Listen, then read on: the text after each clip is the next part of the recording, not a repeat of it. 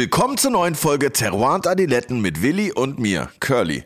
Unsere Gäste heute sind Monika und Armin Thement vom legendären Weingut Thement in der Südsteiermark. Und weil das auch die Heimat von Willi ist, wird es bestimmt sehr lustig und emotional. Vielleicht haben wir sogar Glück und verstehen sie, wenn sie miteinander ihren Slang reden. Wir nehmen heute wieder auf in unserem Lieblingshotel von allen Hotels auf der ganzen Welt, nämlich dem Orania Berlin in der Suite 102, die ihr übrigens auch buchen könnt falls ihr mal da schlafen wollt, wo wir sonst bechern. Vielleicht findet ihr noch ein Weinglas. Terroir und Adiletten gibt es jeden Donnerstag überall, wo es Podcasts gibt und auch auf YouTube. Echt? Muss ich mal auschecken. Auf YouTube könnt ihr uns natürlich auch super Kommentare und Fragen da lassen. Genau wie bei Insta. Checkt auch den Podcast Foodie und Brudi jeden Dienstag.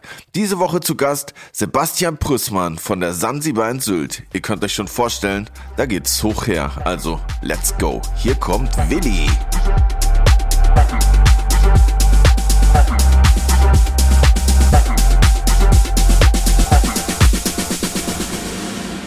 Hallöchen auch von meiner Seite. Alles klar bei dir, Curly? Alles super entspannt. Tippitoppi. Ich bin heute ein bisschen groggy, weil wir hatten gestern eine Weinverkostung mit dem Weingut Temmend bei uns in der Bar Freundschaft. Oha. Eine sogenannte Masterclass, wo sehr viele Weine hergezeigt werden und die beiden sind ja irgendwie die Könige oder die mehreren als beiden, da ist ja die ganze Familie dahinter. Aber die haben so viel Wein. Die haben viel zu viel Wein in Wirklichkeit. das Willi mal sagt, viel zu viel Wein, Digga. Das hätte ich auch nicht gedacht. Aber ey, Masterclass, das ist doch eigentlich nur so eine Verschönerung von Weinverkostung oder gibt es einen Unterschied? Gibt's, ist, was ist bei der Masterclass anders wie bei der normalen Weinverkostung? Einfach mehr Wein. Ich weiß auch nicht, ehrlich gesagt. Also man sagt das so und irgendwie klingt das halt cool oder man kommt sich geil. besser vor, wenn es Masterclass sich nennt, das Ganze, aber eigentlich ist da kein Unterschied. Meistens werden bei einer Masterclass vielleicht bessere Weine oder so aufgemacht wie bei einer normalen Weinverkostung, aber eigentlich glaube ich nicht, dass der Unterschied ist. Das klingt auf jeden Fall aber so, dass ich, ich bei der nächsten Masterclass bin ich hoffentlich dabei oder muss man dann Master of Wine sein? Waren da nur Konstantin Baums am Start? Nein, nein, nein, nein, nein, nein, ein Haufen Sommeliers aus Berlin. Coole Leute, coole Kollegen und es ging ziemlich lang. Also ich habe es limitiert auf 90 Minuten, weil dann ist die Aufmerksamkeitsspanne immer am höchsten, weil alles, was dann länger ist, ist dann ein bisschen schwierig. Und dann musst du schauen, dass du die Weine relativ schnell durchprügelst. Wie viele gab es denn? Wie viele Weine? Also gestern gab es zwölf. Armin wollte 36 zeigen. Geiler Typ. Und das waren, glaube ich, auch nur, was nicht, 25 Prozent aus dem Gesamtsortiment. 36, das wären ja dann, oha, das wäre ja, wie viel, 90 Minuten, 36, dann hättest du ja für jeden Wein so knapp drei Minuten am Start. Jetzt musst du rechnen, jetzt musst du rechnen. Ja, ich bin nicht gute Mathe, aber, aber die, die Dealer-Mathematik funktioniert immer noch so gut. Aber ja, drei Minuten pro Wein ist, ist schon, ist schon gewagt. Hier ist eigentlich eigentlich normal, so drei bis sieben Minuten nimmst du für einen Wein in Wirklichkeit, also für eine Beschreibung oder so, wenn du auch was niederschreiben musst und so. Und dazwischen da spielt man aber dann immer aus mit Sprite oder. ja, du könntest ja immer zwischendurch ein bisschen Kabi trinken. Ein bisschen, ein bisschen Kabi. Das glättet den Gaumen so schön. ja, ich echt geil. Na, eigentlich nur Wasser. Die meisten glauben ja, dass Brotessen so super toll ist, aber eigentlich ist das ein, ein Scheiß. Also ich würde so, mit Kabi und Chips kommen. Einfach. Alles, was du so nebenbei isst, ist eigentlich voll schlecht bei einer Weinverkostung. Am besten, man bringt einfach nur Wasser dazwischen. Davor ein Apfel. Ein Apfel? Ja, Warum Apfel. Das? Apfel ist Palate Cleansing. Aha. Das ist super, sehr neutralisierend. Wegen der Säure und so weiter. wieder das was gelernt. Kaffee würde ich auch keinen raten, Rauchen auch nicht. Aber oft ist es ja dann so, dass der Geschmack dann sich irgendwie so individualisiert. Also, dass du es gewohnt bist vorher. Zum Beispiel, ich trinke oft einen Espresso vor einer Verkostung und ich würde jetzt nicht merken, dass ich irgendwie schlechter ja. oder besser verkost. Eigentlich gewöhnt man sich dran. Ja, ich würde wahrscheinlich auch davor und dazwischen rauchen. Ja. Aber gestern gab es halt Weine ohne Ende so und Rauch auch viel, glaube ich, später. Äh, die Bar gekocht gestern. Und dann haben wir noch so viel nachverkostet und da haben wir halt Armin und Moni, also wir waren kurz im Grill natürlich essen. Ah, und dann geil. sind wir zu mir in die Bar und da war alles voll und dann musste ich halt, also am Nachmittag die Verkostung schon mit zwölf Weinen, dann haben wir natürlich im Grill auch den einen oder anderen Wein getrunken. Dann kam ich zu Primetime zwischen acht und neun in die Bar. Da war ein Hexenkessel, dann musste ich sofort in Service irgendwie springen und da einsteigen. Und dann, ja, während dem Arbeiten natürlich auch wieder weiter trinken. Also das war ziemlich, und um halb sechs war ich im Bett. Und jetzt nehmen wir auf. Es ist 13.30 Uhr und hoffentlich gibt es gleich den ersten Wein. Und hoffentlich kommen die Gäste auch, wenn die Wein mit mir trinken. Nicht? Geil. Ich, ich hoffe, sie haben nicht verpennt, die beiden. Ich hoffe, sie haben die restlichen 24 Flaschen dabei, die sie gestern mitbringen wollen. Ja, das nicht, aber, aber auch einiges. Also wir haben heute viel zum, zum Verkosten und zum Trinken. Okay. Also, herzlich willkommen, Monika und Armin Temmel. Let's go! Okay, cool. Na, wie geht's euch heute? Blendend. Schaut auch blendend aus. Die letzten so hübschen Gäste hatten wir aus dem Burgenland, auch Österreicher. Deshalb bin ich froh, dass wir wieder sein. Bildhübsches Pärchen da mit ein bisschen mehr Hektar. Aber ja, war anstrengend gestern.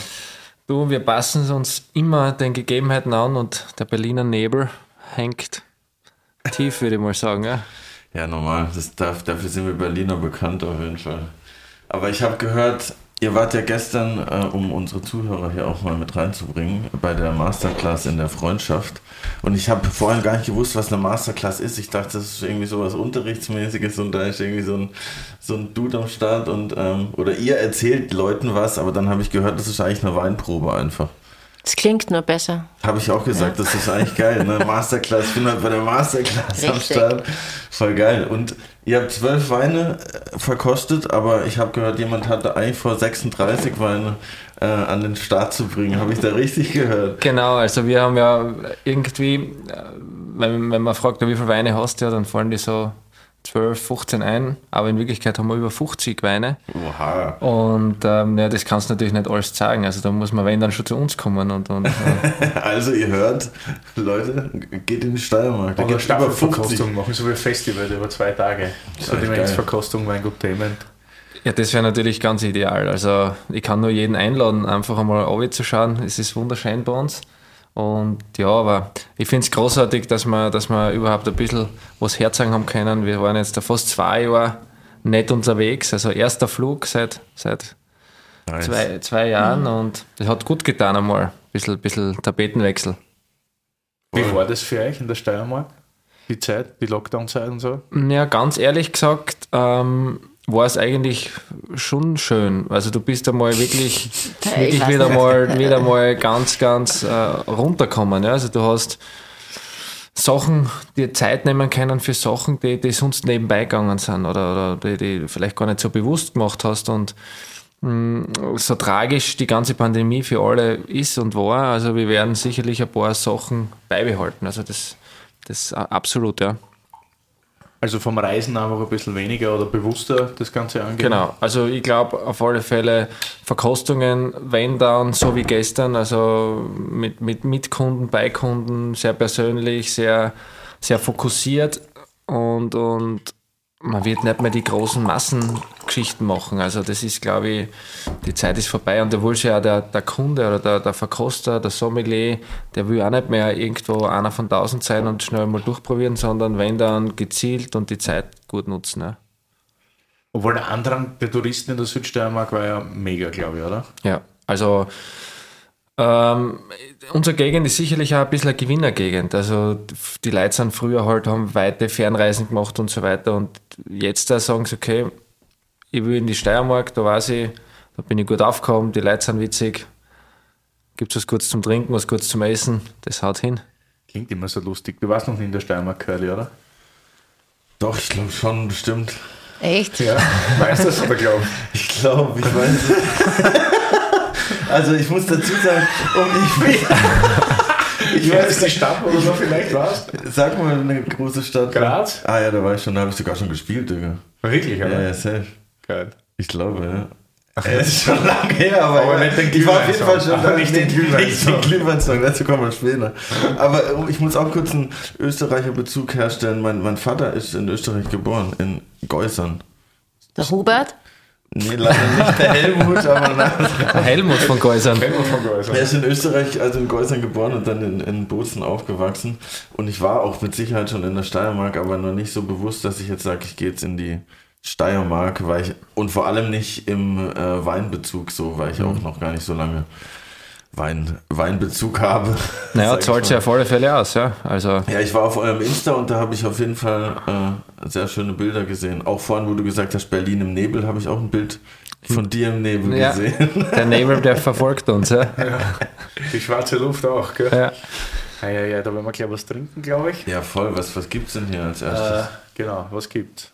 Was gibt's denn? Naja, ich habe unseren besten Wein mitgebracht. Ähm, natürlich, was ist der beste Wein, wenn, wenn, wenn man so viele hat? Aber ich, ich sage immer, das ist unser Signaturwein. Sauvignon, Kalk und Kreide. Ähm, das ist so eigentlich vielleicht das Spiegelbild von dem, was wir machen. Der Auszug aus allen Weingärten, versuchen wir den Jahrgang besonders typisch einzufangen und, und natürlich Sauvignon Blanc in all seiner Schwierigkeit, so wie wir es verstehen, einfach darzustellen. Ja. Und, und meine, wir kennen alle Sauvignon, das, das gibt es auf der ganzen Welt, in jedem Anbaugebiet wird Sauvignon angebaut. Also auf der einen Seite natürlich ein Vorteil, man kennt es, aber es gibt halt so viele Bilder ja, und, und so viele Orten und, und das ist ein Ort, wie es wir sehen. Ist es deshalb, ist das schwieriger oder ist es einfacher? Zum Beispiel Veltliner ist autochtone österreichische Sorten, hat natürlich die Vorteile, dass Österreich dafür bekannt ist oder der Veltliner dafür bekannt ist. Ist das jetzt ein größeres Problem, wenn man Sauvignon macht? Oder man, wie viel Sauvignon macht sie ja? 90 Prozent mehr? Nein, 60. 60 Prozent. 60 Prozent. Okay. Aber was der, wir haben in der Steiermark ja äh, äh, wirklich einen ganzen Bauchladen voll Sorten, also da wird ja irgendwie alles angebaut. Ähm, aber Sauvignon hat sich wirklich durchgesetzt. Also meine, meine Eltern haben das und mein Vater vor allem vor 40 Jahren als, als seine Leitsorte definiert und hat alles eigentlich auf das Pferd gesetzt. Ja. Damals war der Sauvignon noch nicht weltweit, hat er den Durchbruch so gehabt. Also da, da hat auch Neuseeland in etwa zur gleichen Zeit begonnen, ähm, Sauvignon Blanc anzubauen. Aber Neuseeland hat es natürlich mit einer ganz äh, anders, anderen Industrialisierung, also wirklich den Salon tauglich gemacht, sagen, ja. Und ähm, wir in der Steiermark haben auch lang geglaubt, wir können da mitspielen, ja, in dieser, in dieser kommerziellen Ort zu produzieren. Ja. Und bis man dann draufgekommen ist, eigentlich, das ist komplett der falsche Weg. Du musst viel mehr in die Nische gehen, viel mehr, viel mehr in die Tiefe gehen, versuchen, Individualität reinzubringen und, und das macht es dann aber dann schwierig bei Sauvignon. Weil diese Tutti Frutti Weine, wo die Haribos bei die Orberschlasse springen, äh, die sind die erfolgreichen, ja. Und das können die anderen billiger und besser machen. Aber ihr habt auch in den 90ern äh, sogar den besten Sauvignon Blanc der Welt äh, gemacht, habe ich gelesen, oder? Ja, also das war. Du bist der Fuchs, du hast recherchiert. ja, ganz kurz aber nur. ja, ja, das ist. Ja, natürlich, das war, war das war, glaube ich, beim, ähm, ähm, im Feinschmecker Anfang der 90er Jahre. Und das war für uns extrem wichtig, also diese Aufmerksamkeit einmal zu kriegen. Also dann hat da begonnen der Export nach Deutschland, nach Amerika und da hat, das, das ist natürlich, man, was ist der beste Sauvignon? Ja, das ist, kannst du ja nicht definieren.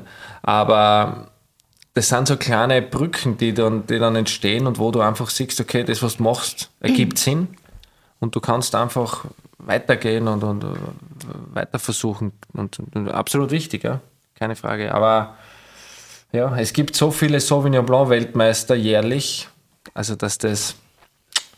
Ja. Vor allem, ich glaube ja, aus jedem Magazin ist irgendeiner Weltmeister, ja, oder? Ja. Also, ja. Natürlich toll, wenn man sowas gewinnt, aber irgendwie dann auch ein bisschen, ja. Klar, also vor allem Verkostungen oder Bewertungen. Ich weiß gar nicht, ich glaube, es geht ja gar nicht darum, wer ist Weltmeister, wer gewinnt irgendwas, aber wahrscheinlich, zumindest das ist das, was, was du oder ihr uns jeden Tag irgendwie vermittelt, ist, dass man, dass man wirklich das produziert und vinifiziert, wo wir daheim sind. Also wirklich die Südsteiermark. Und dass du jetzt nicht irgendeine Stilistik, hoppala, nicht irgendeine Stilistik ähm, probierst zu, zu erreichen oder zu kopieren, die gar nicht dein Heimatland ist. Und wenn du jetzt einrichtest und sagst, das ist jetzt ein Sovin aus der Südsteiermark, dann, dann sind es 100 Punkte. Wann ist man denn da drauf gekommen? Also nur jetzt zurück in die, kurz historisch, seit wann gibt es das Weingut Dement? In die, also in die 50er Jahren haben es meine Großeltern gegründet. sehr klein, aber, aber immer eigentlich auf höchste Qualität ausgerichtet und sehr langsam entwickelt. Der Großvater ist früh verstorben und der Vater hat es mit der, mit der Großmutter dann übernehmen müssen. Noch, der ist noch zur Schule gegangen und mit es, 16 schon. Ne? Mit 16, ja. Und ähm, es war, war, es war natürlich eine, eine, verdammt harte Zeit, aber er sagt oh, da, es hat immer Möglichkeiten gegeben, die andere nicht gehabt haben. Also wenn du dann so jung quasi das Zepter übernehmen musst, musst du auch deine Ideen einbringen und das waren natürlich große Chancen, ja. Aber ja, und dann schaust du viel an in der Welt und, und, und automatisch, wenn du dann so deine Philosophie erarbeitest und deinen Weg erarbeitest, natürlich kopierst du dann auch Sachen, ist ja logisch, du kannst ja nichts neu erfinden. Es ist irgendwie alles einmal entstanden, ja. Und dann kommen die Leute, boah, deine Weine schmecken vielleicht wie ein, wie ein verdammt guter Bordeaux oder, oder wie ein Loire oder, oder wie ein Neuseeländer. Und dann freist du vielleicht einmal, gell? denkst du, boah, lässig, gell? weil du wirst ja verglichen mit äh, absolut tollen, tollen Geschichten. Ja? Aber dann kommst du eigentlich drauf, ja, aber ich bin trotzdem nur eine Kopie. Wir sollten mal schauen, wie, könnte man, wie kann ich der beste Südsteirer werden? Wie kann ich die, die, die, das Profil der Südsteiermark erkenntlich machen? Ja? Und das war sicher der Weg der letzten 30 Jahre. Und mein Bruder und ich äh, können da mit, mit den Anlagen, die meine Eltern pflanzt haben, können wir jetzt eigentlich aus dem Vollen schöpfen. Also das ist ja, alles angerichtet sozusagen. Ja. Ich muss, ich muss sagen, es klingt jetzt so, als hätte ich so psycho recherchiert, aber eure Website ist so nice aufgebaut, so wie so ein Museum ein bisschen, kann man so durchklicken durch die Timelines. Ähm, und da am Anfang gab es doch auch, wo ihr äh, wo euer Vater das äh, übernommen hat, irgendwas, ich habe es nicht mehr ganz im Kopf, eine Buschen, ein Buschenschank. Buschenschank. Was, was war ist denn das? Ich habe das Heuriger, nicht verstanden. Also äh, vergleicht man mit einem, weißt du, was ein Heuriger ist? Nee, weiß ich auch nicht. Weil das ist noch weiter, noch weiter vorne Körlis Weinwörterbuch, Sorry, der Ja, ich, ich, ich, die Buschenschank. Für unsere Nubi-Hörer dachte ich, ich frage lieber nochmal nach, dass, dass man das checkt. Ja, Buschenschank, das war, also ohne Buschenschank wäre es gar nicht gegangen. Also wenn du Qualitätsweine damals produziert hast, Na, was ist es? Pattern, dann. Das erklären wir im Weinwörterbuch. Curly, Wein, das Wörterbuch. Buschenschank. Der Buschenschank ist eine österreichische Institution, die man vor allem in der Steiermark und im Burgenland findet. Ein Buschenschank ist ein Weinlokal, in dem der Betreiber selbst hergestellten Wein ausschenken darf. Der Name kommt von den sogenannten Buschen. Das sind grüne Zweige, die über dem Eingang der Schenke angebracht werden und anzeigen, dass der Buschenschank geöffnet hat. Willi, habt ihr mal nachgedacht, am Eingang der Freundschaft ein paar Buschen aufzuhängen? Dann weiß ich immer, wann ihr aufhabt. Genau. Dann hast du hast du, der Vater hat erzählt, der ist von, von Gasthaus zu Gasthaus gefahren, hat gefragt, ob sie einen Wein brauchen, haben sie gesagt, ja, wir haben ja einen Butellenwein, das reicht, ja. Ja, also Eigentlich das, geil, man muss ja gar nicht überlegen, es gibt einfach einen. Es gibt ja auch die Geschichte von einem sehr renommierten österreichischen Winzer, wo die vorige Generation mit einem Wein im LKW durch die Gegend gefahren ist. Also natürlich viele Flaschen, aber mit vier verschiedenen Mehreren Etiketten. Etiketten ja. ja, ich bin mir nicht sicher, ob es nur ein einziger Winzer war, der das gemacht hat. Ja, so nach, nach Bedarf, was wollen wir heute? Ja, ja genau, ja. Was brauchen wir heute? So bin ich auch dabei Schlüssel, ich alles dabei. Dann einfach umetikettieren. Ja, ja einfach Sicher. eine Minute etikettiert. Und Kleider machen Leute. Etikette machen Wein. das stimmt, ja.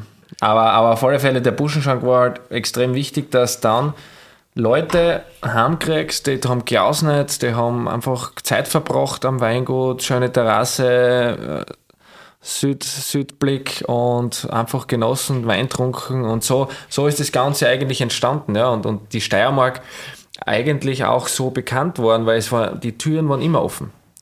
Also es war, ist ja nicht so typisch, dass bei den Weinbaubetrieben einfach hinfährst und Wein holst, sondern in der Steiermark war das sicherlich ein bisschen der Schlüssel zum Erfolg, dass du hinfahren hast können, verkosten, jausen, coole Zeit haben, Wein mitnehmen. Das war, ähm, ist eigentlich der, der, Weintourismus, der entstanden ist, der kommt von, von der ja. Art und Weise. Ja. Es war aber kritisch gesehen jetzt, muss man auch sagen, der Anfang vom Ende. Oder das, das, das, das, ja, genau, weil es war ja irgendwie, kommt mir ja vor, also man muss ja natürlich auch über die Schattenseiten reden von dem Ganzen, von der schönen Region und so. Wenn du richtig sagst, die Leute sind sowieso da, die Leute trinken sowieso Wein, die Leute brauchen Wein, dann produziert man natürlich viel Wein, Das hat die Steiermark gemacht. Und weil ihr gerade geredet habt von Herkunft und Widerspiegeln, was man in die Flasche füllt, mir kommt vor, es ist irgendwie auf jeden Wein schon Südsteiermark gestanden, aber es hat auch jeder Wein gleich geschmeckt. Ja. Einmal eine Zeit lang. Nicht? Und es war wahnsinnig viel Wein da. Jeder wollte Steiermark auch zu Hause trinken, der lässig im Frühjahrsurlaub in der Südsteiermark war. Dann ist das gekauft worden, gekauft worden. Welschließling hat noch nichts geschmeckt, also angesäuertes Wasser. Ja. Und da, und da waren ja schon viele Initiativen also das war ja schon irgendwie so. Ganz, Thema, ganz klar. Also die, diese, diese Entwicklung, äh, vor allem nach dem, nach dem Weinskandal, wo die Steiermark der große Sieger war, weil einfach die Weine so, die waren so klar und, und, und die ohne Restzucker und, und gerade nach dem Skandal haben die Leute genau das gesucht, weil haben gewusst, der Wein, der ist so einfach, da, da kann nichts drin sein, außer, außer saure Trauben jetzt, gell? Sorry, ich muss nochmal noch fragen. Was für ein Skandal. Skandale interessieren mich immer. Ja, der Weinskandal in Österreich, 85. Aha. Da hat man den Wein ein bisschen nachgebessert in manchen Regionen und, oder in manchen Gebieten und, und manche Leute, Produzenten, weil Schuld war vielleicht auch ein bisschen das Weingesetz, weil du hast fast keinen natürlichen Wein produzieren können, wenn du da gesunde Trauben gehabt hast. Und da haben sie Glykol reingehauen. Ah, okay. Und, Nachgesüßt sozusagen. Genau, und den Extraktwert erhöht, ja, dass dann bei der staatlichen Prüfnummer oder bei der Prüfung durchkommst, ja. Und war natürlich ein Riesenskandal, also keine Frage. Aber in der Steiermark hat es nicht gegeben. Und, und zu der Zeit haben eigentlich mein Vater oder der Sattlerhof, Groß, Lagnadinacher, die haben schon diese trockenen Weine vorher produziert. Aber es hat halt noch nicht so durchgeschlagen. Aber mit dem Skandal haben die Konsumenten genau auf das dann geschaut und haben gewusst, okay, der Wein ist rein, der wird gekauft. Das war der Riesenerfolg. Und dann natürlich, wie der Willi sagt, ähm, wahnsinnige Entwicklung. Auf einmal, das hat sich alles überschlagen. Also da ist in kürzester Zeit dann ein Aufbruch gewesen und der Aufbau, der war gigantisch. Und natürlich ähm, sind dann auch in der Entwicklung ein paar Fehlentwicklungen passiert, ja, wo du vielleicht eine Spur zu weit gehst. Und, und, und bis du mal dann wieder drauf kommst, die Zeit vergeht und, und bis du wieder die, in die richtige, richtige Ecken bewegst.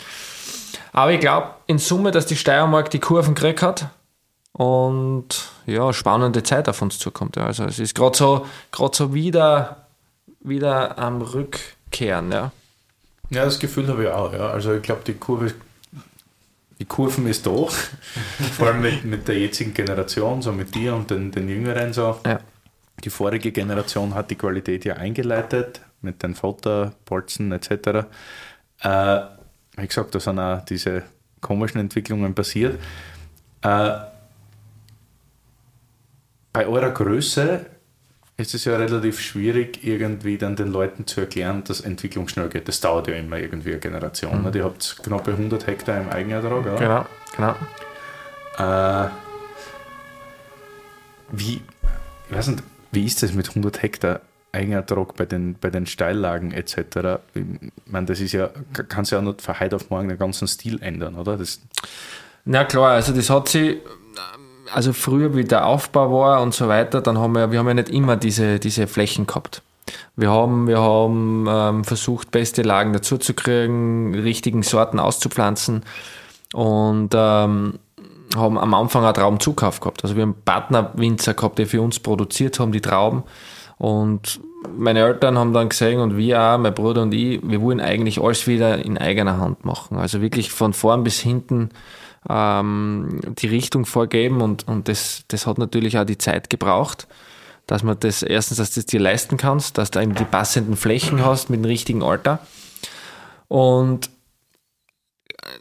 es ist klar, dass diese Größe äh, sehr, sehr schwierig zu handeln ist, aber wir haben ein super Team rund um uns, wir sind selber permanent im Weinberg unterwegs und wir versuchen das eher als Vorteil zu sehen. Ja? Also wir versuchen eher diese, diese Möglichkeiten, die wir haben, voll auszunutzen und, und diese, diese Diversität und Vielschichtigkeit. So wie ja bei dem Wein. Mhm. Ich sage, das ist der Kalk und Kreide, ist, da ist jeder Weingarten drin, jede Parzelle, 55 verschiedene Weine, die dann im Endeffekt einen Wein ergeben. Also du hast so viel Spielwiese. Information und Spielwiese, dass das, das in der Kleinen, im Kleinen gar nicht geht. Ja?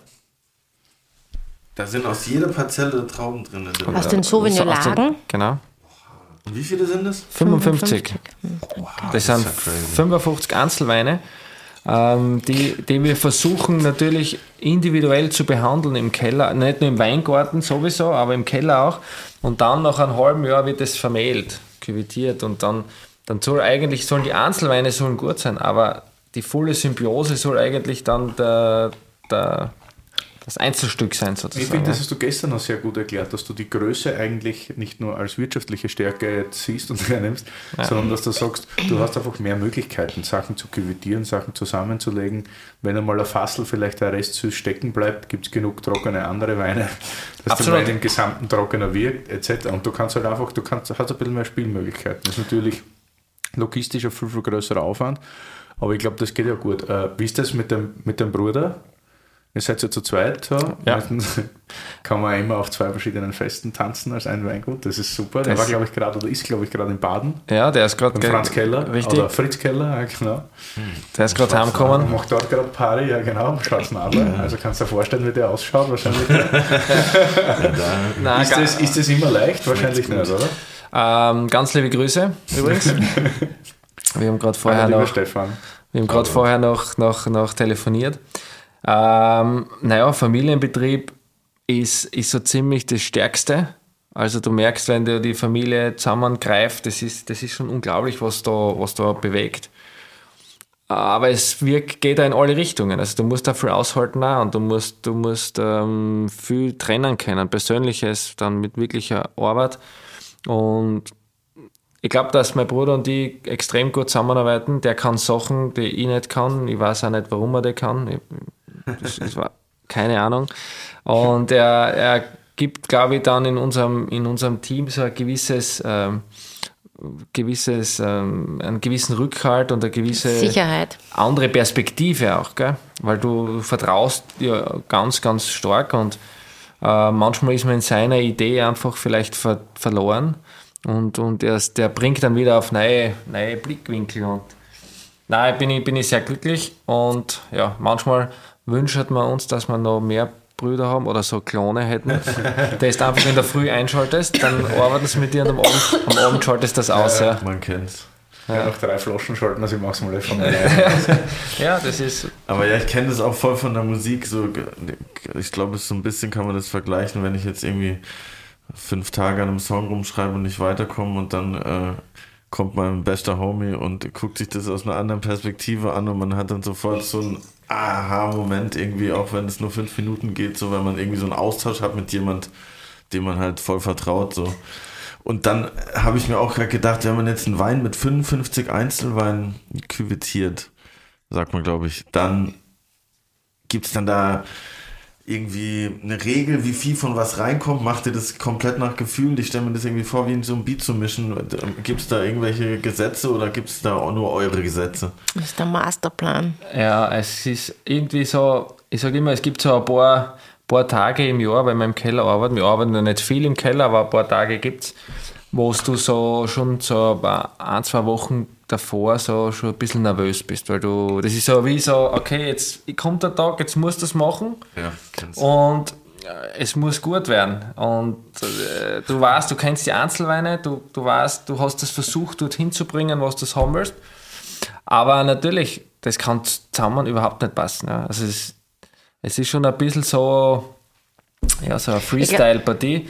Und ähm, das probieren wir dann schon einmal einmal so vorher im, im Kleinen, da wie so Apotheker ein bisschen zusammenschütten.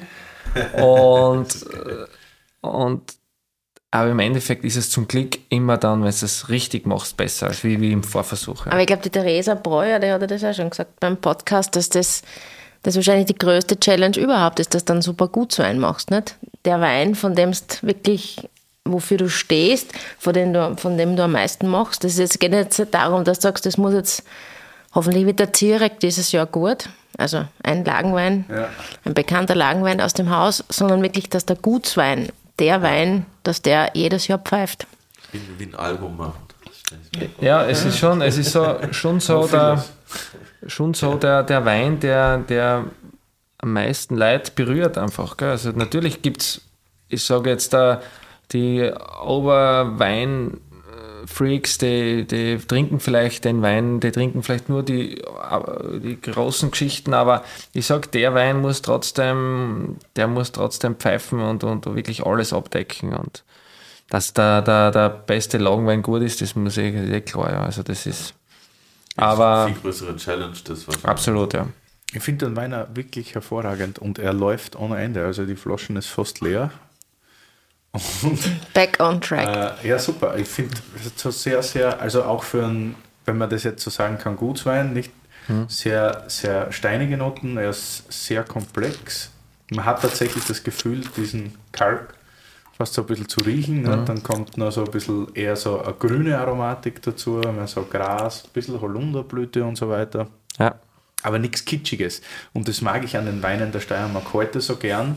Das war einmal anders, wie du das vorher gesagt hast, mit mhm. der Industrialisierung oder verglichen jetzt mit den großen neuseeländischen äh, Widersachern oder Mitspielern oder whatever das ist dann oft so kitschig. Ich halte das nicht aus, wirklich. Wenn so diese Katzenbisse und das Ganze dir direkt in die Nase springt, hm. ich könnte ausflippen. Und das ist ein sehr schöner, dezenter Wein, der auch echt trinkig ist. Weil oft habe ich das Problem, gerade bei Weinen, die vom Kalk kommen, ich habe heute was mit, das werden wir nachher noch probieren, dass die, oder auch vom Opok, Opok könntest du vielleicht auch mal erklären, lieber Körner in dem Wein. Das ist auch so eine Bodenformation, die hauptsächlich in der Steiermark vorkommt. Opok. Opok, genau. Opok. Ja. Curly, Wein, das Wörterbuch. Opok. Opok ist eine Bezeichnung für bestimmte Bödentypen im Süden und Osten der Steiermark. Dieser Begriff wird landläufig für verfestigte Sedimentgesteine verwendet. Diese Gesteine können braun, aber auch grau oder blau gefärbt sein. Meist handelt es sich dabei um Mergel, Ton und Silt. Auf den Böden werden unterschiedliche Rebsorten angebaut, darunter gelber Muscatella, Welschriesling, blauer Wildbacher, Sauvignon Blanc, Morillon, Traminer und Weißburgunder. Aber oft haben die das Problem, wenn die sehr jung sind und sehr reduktiv ausgebaut sind, dass die ein bisschen so fast ein bisschen korkig schmecken. Ja. Also so ein bisschen pappig, korkig und dass, dass, dass der Zug erst kommt nach drei, vier Jahren, habe ich oft das Gefühl. Aber das ist bei dem Wein überhaupt nicht. Das machst du auf, trinkst, ist herrlich. Ich mein, Super saftig. Mir schmeckt es auch. Danke, ja, danke. Nein, es ist, ich sage, dass du, dass wir heute so, so einen Wein in, in, in der Kategorie so auf den Markt bringen, das ist natürlich äh, ein Riesendank an unsere Kunden, die mit uns den Weg gemacht haben. Ich sage denen, wenn der Wein, so wie er heute schmeckt, den haben wir sich vielleicht vor zehn Jahren schon gedacht. Aber es wäre, die Zeit war nicht reif dafür. Und wir versuchen natürlich in dem ganzen Prozess, natürlich wir versuchen die Kreativität zu haben und vorzugeben. Aber wir wollen natürlich jetzt nicht unsere Kunden sagen, ja, wisst was, das was gestern war, das vergesst, heute ist angesagt, sondern wir versuchen das natürlich mitzunehmen und, und das ganze Potenzial einfach abzudecken. Ja. Aber du willst jetzt darauf voraus, dass der Stilbruch schon ziemlich größer war, als ihr übernommen habt, also die jetzige Generation.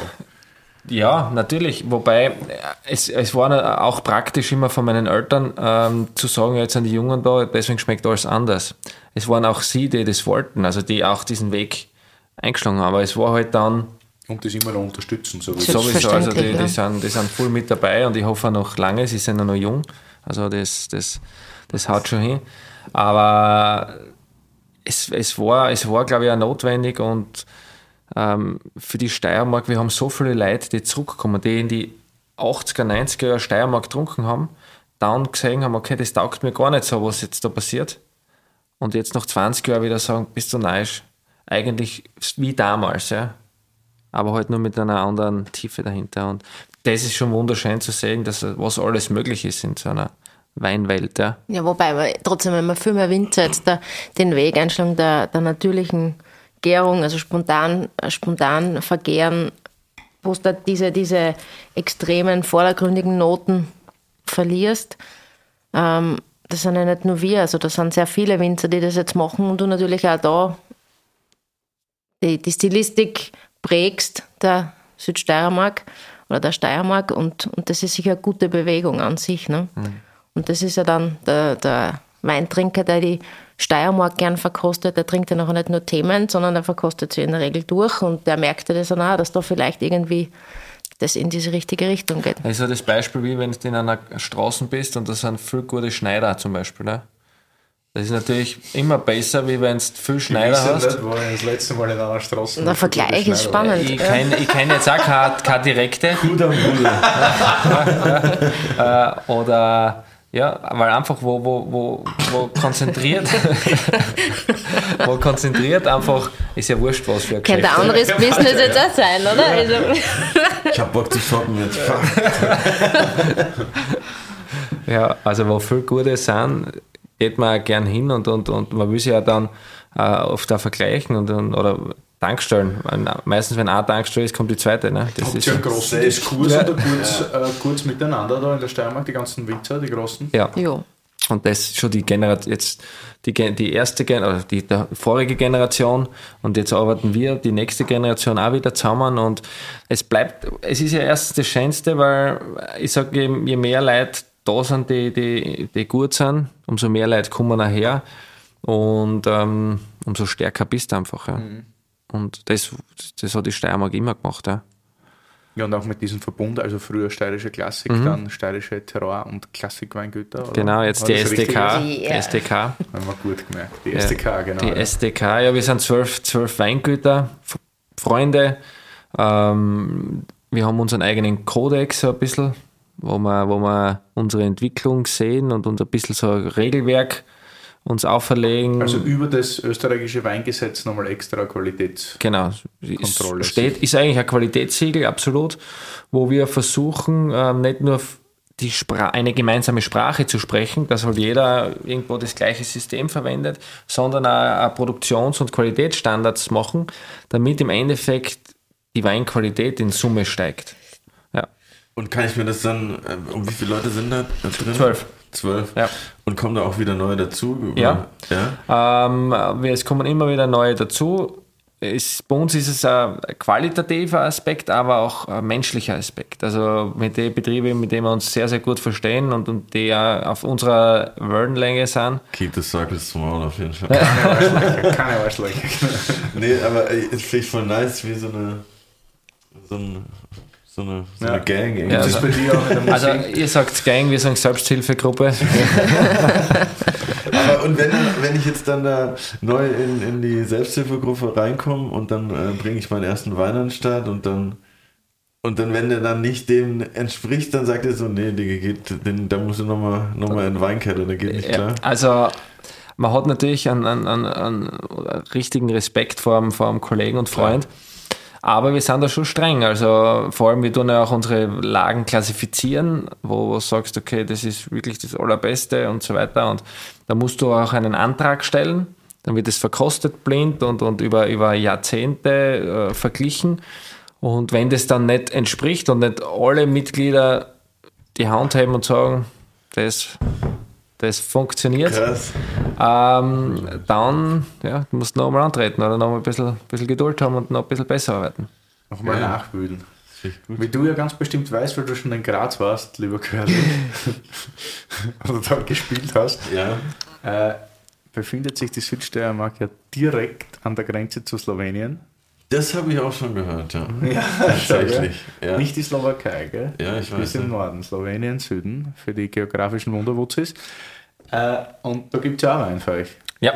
Ihr seid ja direkt auf der Grenze, oder? Mhm. Absolut. Also unser, unser Sohn, der Johann, steht immer auf der Terrasse und sagt, das ist das Themenland. und, äh, König der so, Löwen. So jetzt auch sagen. Ja, ähm, weil das uns auch ganz wichtig war, dass man, dass man auf der anderen Seite diese Kultur als Ganzes sieht und die Grenze war ja früher auch nicht da. Also die, die, die ist ja dann äh, geschichtlich entstanden und ähm, der Weinberg kennt ja auch nicht die Grenze, also die ist ja gezogen worden und wir haben unseren besten Weinberg in zwei Ländern.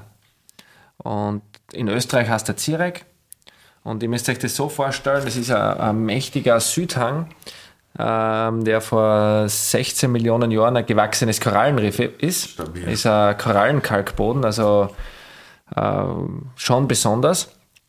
Und ähm, die Grenze geht in der Mitte durch. Also der, der, der kleinere Teil ist sogar in Österreich, der größere ist in Slowenien und der heißt Ziringa. Und den Wein verkosten wir jetzt da auch gleich. Und das ist also ein wunderschönes ähm, Etikett, wo die meisten glauben, das ist ein Kürbis. Ein kaputter Kürbis. Ja. Mhm. Habe ich mir auch tatsächlich ja. einmal gedacht. Ja. Ein Kürbis, ähm, jetzt habe ich mal gehört, Leberknädel. Ich dachte an Google-Hupf kurz. Google-Hupf, ja. ja. Heißer Tipp, ja. Ein Kaisersemmel. Meist, meist genannt, ja, stimmt. Aber, aber es ist ein, ein Seestern, ein versteinerter. Und deswegen ähm, haben wir das als Symbol der Herkunft draufgegeben. Und ist ja wirklich ein besonderer Weinberg und eben in Slowenien. Und wir haben da das Weingut 2004 Vier gegründet, richtig. Und, War jetzt äh, noch nicht da, aber. deswegen habe ich die mitgenommen. Ja. Monik ist für die Kennzahlen, auch fürs Finanzielle.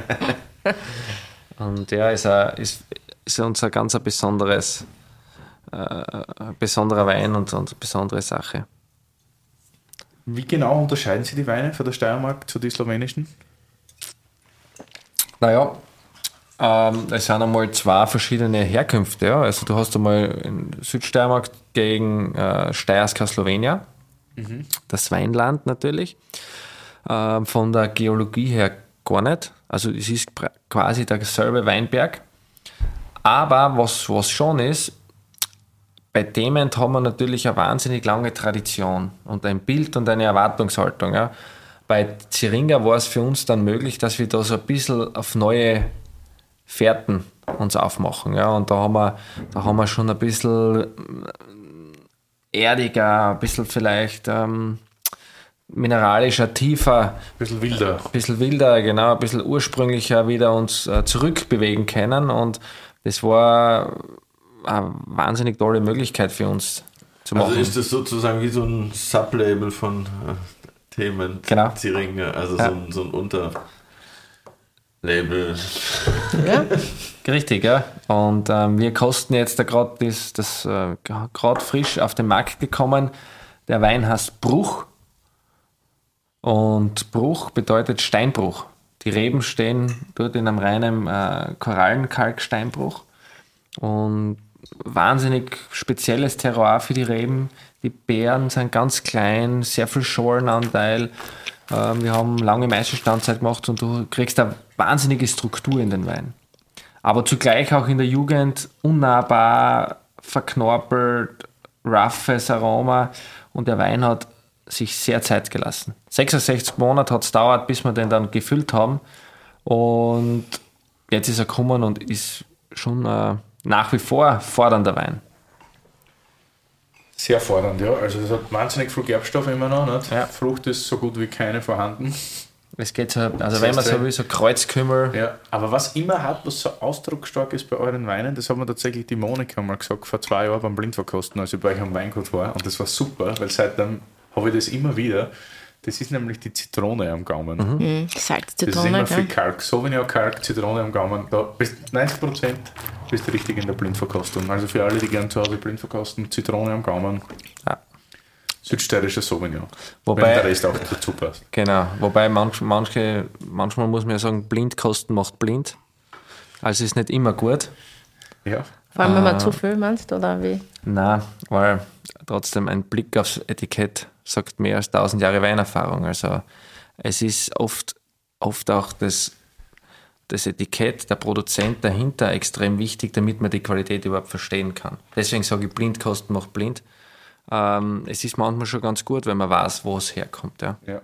Nicht, dass man eventuell einen Romane Kontitz reißt. Nicht? so ist es. guter Verkoster ist immer ein guter Beobachter. So ist es. Äh, seit 2004 gibt es das. Wie entwickelt sich das Ganze? Beziehungsweise sind damals, das war noch vorher eine Frage von mir, äh, die Reben, weil es ist ja ein Weinberg, mhm. sind ja zur gleichen Zeit gepflanzt worden wie in Österreich? Sind das die gleichen Reben? Ist das der gleiche Klon oder ist das? Mm, nein, also es sind, es sind ähm, effektiv ist das alles neu gepflanzt worden. Das war ursprünglich natürlich ein Weingarten und dann ähm, nach dem Ersten Weltkrieg ist es ja geteilt worden, die Leute sind enteignet worden und dann äh, verstaatlicht quasi. Und das ist dann äh, später wieder ein bisschen angebaut worden, aber äh, falsche Sorten, die Reben waren nicht, nicht gut gepflegt, also es war wirklich in einem katastrophalen Zustand. Und wie wir die Möglichkeit bekommen haben, zwar vier das zu erwerben, äh, haben wir das quasi wieder komplett auf den Ursprung zurückgebaut und, und neu gestartet. Ja. Und, und dann der erste Jahrgang war 2009 und mit der Jung, Jungfernlese und es hat am Anfang, von Anfang an uns beeindruckt von der Qualität. Und auf, das, auf der österreichischen Seite Zirek sind die Reben natürlich im Schnitt 30 Jahre älter. Also das ist natürlich schon eine Generation Vorsprung. Aber wir haben gesagt, uns, uns stresst ja nichts. Also wir, wir wollen das sehr, sehr langsam und gezielt aufbauen. Und es gibt, also das ist ein, ein super Traum von uns. Du hast eine Toplage, du hast eine Sorte und im Endeffekt jetzt vier Weine im Sortiment. Also genau das Gegenteil, was wir in Österreich haben. Da haben wir viel Sorten, viel Weinberg. Und noch viel mehr viel, Weine. Viel mehr Weine, ja. Also. Werbung! Aber stopp! Heute mal Werbung in eigener Sache. So schaut's aus. Ihr kennt uns ja ziemlich gut, aber wir wollen noch viel besser wissen, wer ihr eigentlich seid. T&A wants to get to know you. Wir wollen wissen, wer uns hört, dass wir noch geileren Scheiß für euch machen können. Klingt das gut? Ich finde schon. Ich finde es auch. Also wenn ich besser wissen würde, wer mir was Richtiges zum Trinken hinstellt, dann fände ich das richtig geil. Ich würde sagen, eine klassische Win-Win-Situation. Deshalb geht mal direkt in die Show Notes, klickt da auf den Link. Fünf Minuten von euch und wir können euch in den nächsten 100 Folgen was zurückgeben. So schaut's aus. Also, Link in den Show Notes anklicken und fünf Minuten die Umfrage ausfüllen. Ich würde sagen, Deal. Dankeschön. Das ist ein Monika-Lieblingsthema. Ja, genau. Wir haben ja gestern auch wieder beschlossen, dass wir eine Sonderfüllung von dem und von dem machen. Hat die Moni total gefreut. Stimmt, ja. Na, mittlerweile weiß der Armin oft selber schon nicht mehr. Da merkt das ist er. on record, ja, man hat es gehört. Es wird eine Sonderfüllung geben. Ja. also wir machen ja, aber wir nehmen uns das schon zu Herzen, dass wir viel Weine haben und wir machen die klassische Sortimentskürzung. Kennst du? Nee, erzähl da, mir davon. Ein Wein weg, drei dazu. Aber wie, ich stelle mir gerade vor, wie macht man das denn bei der Namensfindung?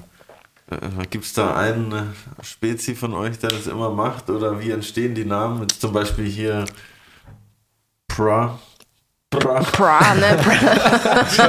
Bruch. Aber wir werden, Bruch. Wir, werden in Zukunft definitiv bei dir manchmal nachfragen.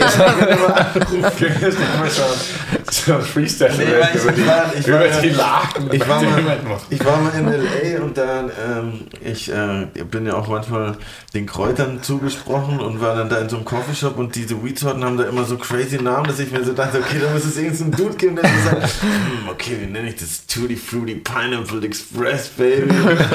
okay, nice.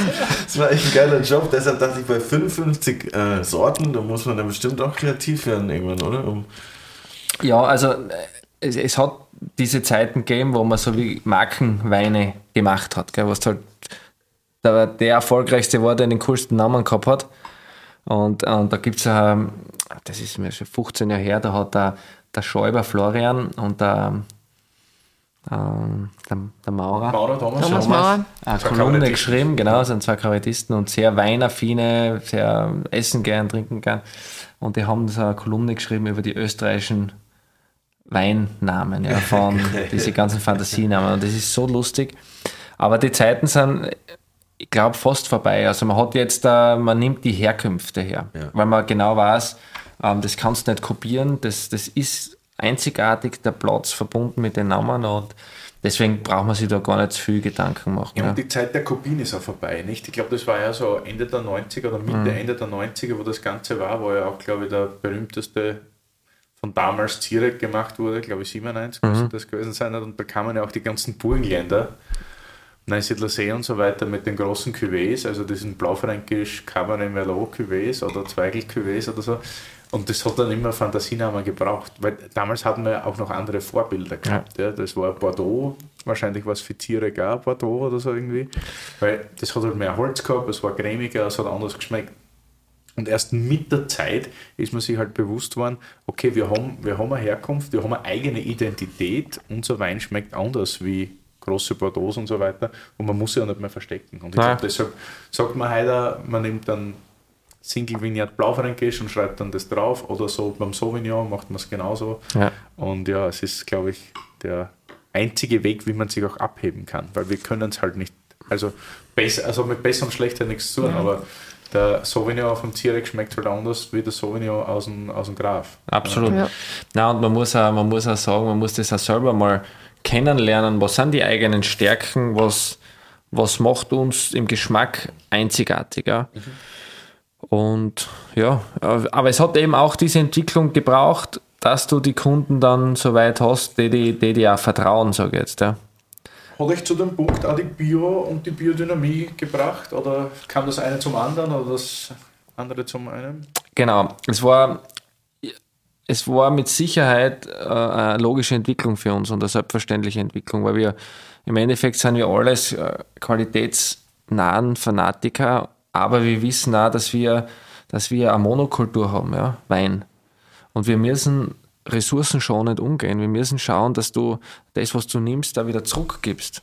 Also wir arbeiten, wir arbeiten natürlich für unsere Generationen, aber das soll ja noch fortfolgend ähm, bestehen bleiben und, und, und absolut die Böden noch eigentlich aufgewertet werden und besser werden. Und ähm, das ist natürlich der ganz, ganz große positive Nebeneffekt, dass wenn du biologisch, biodynamisch arbeitest, dass das nicht nur besser für uns alle ist, sondern die Qualität wird auch besser. Es wird einfach, es wird einfach feiner, charaktervoller, die, die Reifephasen sind besser und ja, wir haben mehr Freiheit und können einfach noch besser hinter unserem Wein stehen. Ne? Wie ist das? Ich meine, die Steiermark ist unglaublich schön, aber auch unglaublich regenreich. Ja. Und wenn man dann 100 mhm. Hektar im Eigenertrag umstellt auf Biodynamie, kann man sich da, also ist das ein Knieschuss die ersten Jahre oder? Es ist ja ein Prozess, der sich über Jahre hinzogen hat, oder? Wann hast du angefangen? Wir haben, zwar, wir haben 2005 begonnen, die ersten Flächen schonend umzustellen und da muss ich auch sagen, dass wir den Eltern sehr dankbar sind, die gesagt haben, Burschen, ähm, wir unterstützen euch, aber macht's nicht alles, tut's nicht alles. Ihr lernt einmal, macht eure Erfahrungen Schritt für Schritt, also wie gehen lernen, also und da bin ich Ihnen sehr, sehr dankbar, weil wir waren richtig auf die Schnauzen gefallen. Ja, und was kann man sich denn genau darunter vorstellen, wenn du jetzt sagst, da haben wir angefangen umzustellen? Was, was naja, muss man dann ganz anders also, machen? Also natürlich, wenn du, wenn du jetzt die Bewirtschaftung anders machst, ja, ähm, du musst, du musst, du verwendest andere Pflanzenschutzmittel, du hast keine Dünger mehr, du hast keine Gifte mehr, keine Herbizide und so weiter. Das heißt, du erziehst eigentlich deine Reben neu, deine Böden bewirtschaftest du anders. Und, und ich habe eigentlich gedacht, okay, du, du tauscht einfach die Dinge aus, so quasi, so einfach und that's it, ja. Aber dass das für dein ganzes Ökosystem eine wahnsinnige Umstellung ist, die das auch selber lernen müssen, umzugehen, die ja. eben, ja. Und ähm, das hat uns natürlich diese Erfahrung gebracht und wir haben das dann sehr, sehr schonend und sanft gemacht. Wir haben parallel aufgebaut, unsere Böden. Wir haben kompostiert, äh, wir haben jahrelang Humus aufgebaut und mit, mit, mittels Kompost, mit einer Begrünung ähm, gearbeitet, mit Leguminosen, mit Kleeorten. Ähm, das zu deiner Kräuterliebe. Genau. also, also ja, genau, es ist einfach vielseitig verwendbar sozusagen. Und, äh, ich, ich komme mal vorbei Wirtschaft mal 0,01 Hektar. und, und wenn du dann fast zehn Jahre brauchst, aber dann äh, die Weinberge wirklich in einem Zustand hast, was einfach erfreut ist und, und was, was, was ist für mich manchmal selber peinlich, wenn die Leute sagen, und wie war der Jahrgang? ja, es ist noch besser, wie es war. Und, und, und, und noch einmal besser. Und das kommt mir selber schon blöd vor, weil, weil ich immer sage, es wird noch besser. Aber das ist, das ist gerade das Orge. Ähm, wir sind noch lange nicht am Ende und es, es ist noch so viel Potenzial da. Und das, das macht eben diese, diesen Spaß und, und diesen Reiz aus, also einfach weiterzugehen. Ne? Hat sich am Geschmack viel verändert oder merkst du nur am Arbeiten im Weingarten? Geschmack auch Wahnsinn. Also es äh, gibt ja immer diese Versuchsweinberge und so, auch in Geisenheim gibt es einen Versuchsweinberg ja. und das analysiert man und so weiter und dann merkt man oft im Geschmack ist dann tatsächlich nicht so der große Unterschied. Jetzt weiß ich es nicht. Ich mein, Aber das, das, das geht, glaube ich, auch automatisch ein bisschen. Also die, natürlich, die Trauben schmecken ganz anders. Du hast eine ganz andere Reife, aber du selber entwickelst ja anders weiter. Mhm. Also du, du trinkst vielleicht selbst auch andere Weine lieber, die du früher getrunken hast. Ja, also das ist immer so eine, eine permanente Entwicklung und, und was das unglaublich ist, es hat alles einen Einfluss. Auch wenn wir heute reden, es irgendwie, selbst wenn ich sage, ich mache die Weine genauso, wie ich es machen will, aber jeder hat einen Einfluss. Jeder Kontakt, mit dem du benannt bist, das, das, das, das wirkt. Irgendwann einmal. Ja, der Mensch gehört dazu zum Terror. Macht es, macht es, macht es dann spürbar, ja. Und, und, und ähm, das ist eben dieses, diese, immer diese Wellenbewegung und diese, diese, diese Entwicklung. Und das ist, glaube ich, im Weinbereich halt so schön, ja. Absolut. Ja, da kommt man so schön ins Schwärmen. Aber du hast eigentlich über den Regen geredet, gell? Ich habe über den Regen geredet, ja. genau. Nein, wir haben wirklich viel Regen. Also, ähm, Sad. Wir haben, wir haben eine wunderschöne Region, aber die, eine feuchte Region, eine kühle Region. Wir haben so ein richtiges Reizklima. Das heißt jetzt nicht, dass es permanent regnet, aber wir haben doch, ich sage einmal so, in der Regel alle zehn Tage einmal einen schönen Regenguss in der Vegetation. Und das ergibt einfach die Summe dann an, an Liter und vor allem für die biologische Bewirtschaftung schwierig. Wir haben mal Steilhänge, wenn es regnet, ist es nass, ist es feucht, dann kannst du nicht reinfahren zum Beispiel. Mhm. Also du, da bist du oft am Limit. Und die Monika mhm. kennt das ganz gut, dass sie. Nein, das ist nicht. Du bist immer, du bist immer sehr optimistisch, wenn du, wenn du erzählst, und das ist ja gut so und das ist ja alles immer schön, aber ja, behind the scenes. Nein, keine Schattenseiten. Behind the scenes, die Realität ist trotzdem so, dass man, kannst du sagen, von April weg ähm, bis Ende des Sommers bist unter Dauerstrom. Du musst schauen, dass du das irgendwie schaffst. Ich meine, das ist natürlich, wir haben keine Angst vor der Größe, aber wenn, wenn, wenn das Weingut, das jetzt 100 Hektar mittlerweile biodynamisch bewirtschaftet, ähm, alles biodynamisch. Mhm. Ja. Wow. Einfach einen, einen, einen derartigen Druck hat, dass du zusammenkommst, dass du deine Spritzungen fährst, die Präparate machst, etc. Das ist extrem äh, also das, das ist schon eine, ja, vor allem, eine Herausforderung. auch geredet haben, du kannst ja dann in diversen Steillagen, auch wenn so viel regnet, gar nicht mehr reinfahren, mhm. wegen der Bodenverdichtung genau. etc. Das heißt, wie viele Leute sind da mit einer Bugelspritzen unterwegs? Naja, das ist zum Glück, haben wir, ja. haben wir da haben wir natürlich, manchmal muss man den Schlauch ausrucken, gell, dass also mit händisch ja. mit dem Schlauch, aber ähm, in den Situationen, wo du, wo du, wo du wettermäßig so am Limit dich bewegst, ähm, arbeitest du auch ganz anders und, und hast natürlich das Risiko, wenn du das nicht erbockst, dass du dann Verluste einfahrst.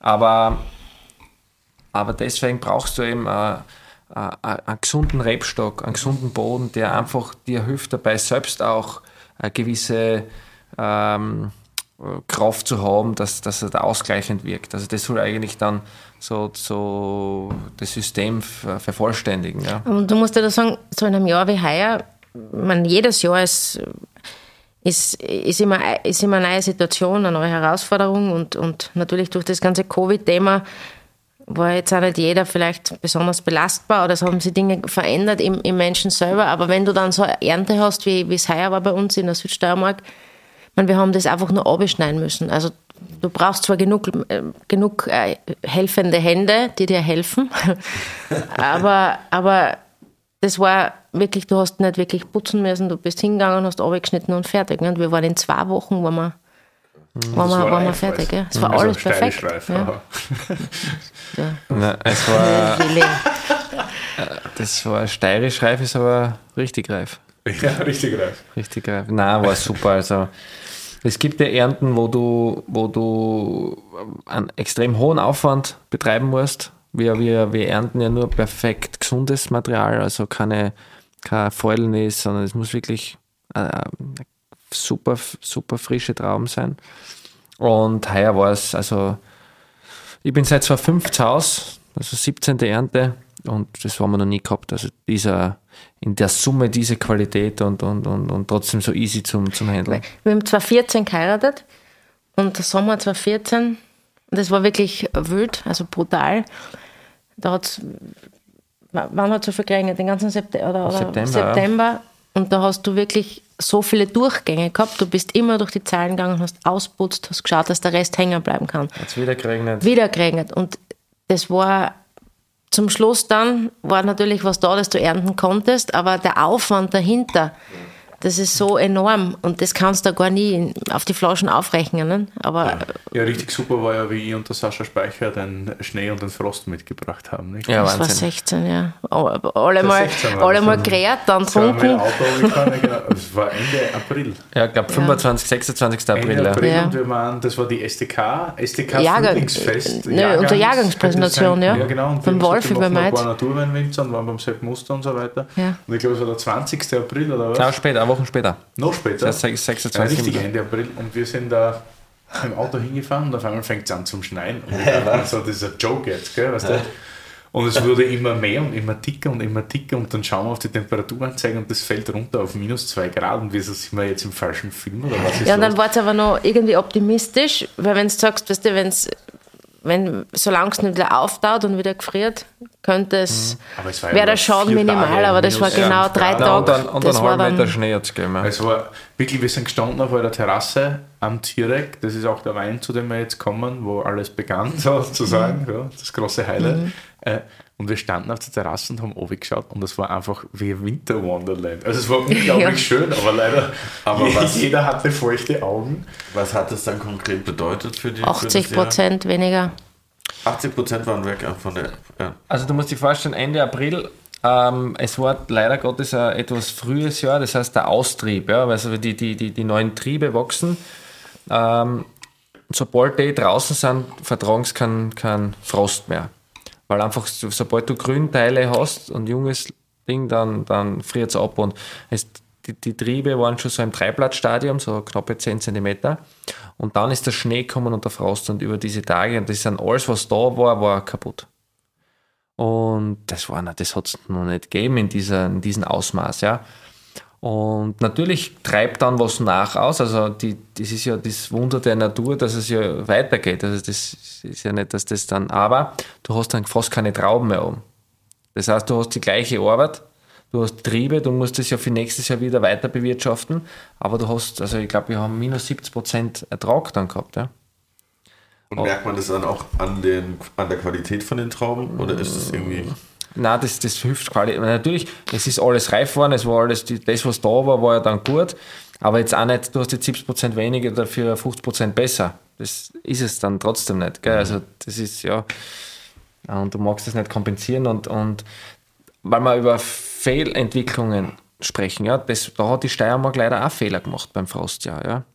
Also, da, da haben wir eine Kommunikation, leider Gottes, was hätte man da besser machen können? Man ja, kann nicht von vornherein sagen, dass der Jahrgang schlecht ist. Ne? Nein, die Kommunikation war im Endeffekt so, okay, es gibt keinen steirischen Wein mehr. Das ist auf die Art, ja.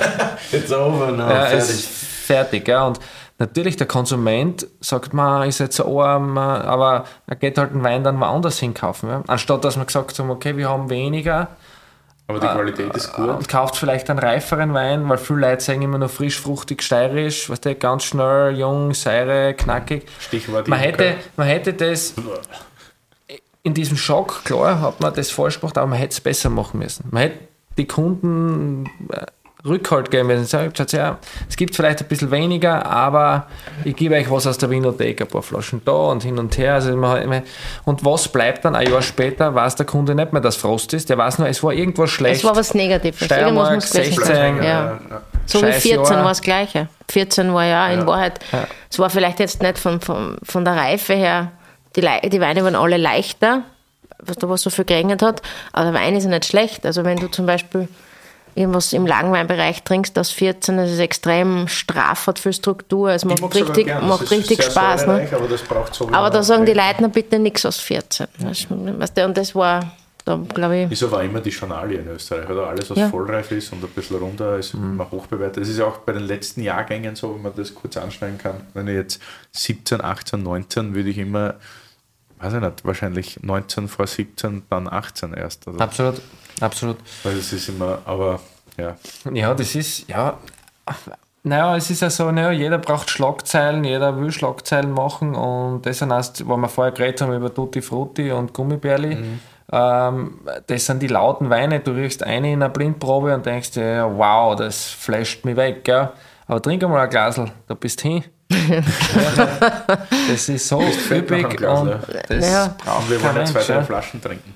Du, nochmal kurz zur Biodynamie. Also ihr werdet das durchziehen, also ihr seid schon fast am Ende und ihr seid dann quasi Demeter zertifiziert. Also ihr werdet ein Demeter zertifiziertes Weingut Mit heuer in Umstellung. Mit diesem Jahr. Ja, ja, also zertifiziert sind wir äh, heuer noch nicht fertig, aber es war für uns schon einfach irgendwo dann äh, der logische Weg.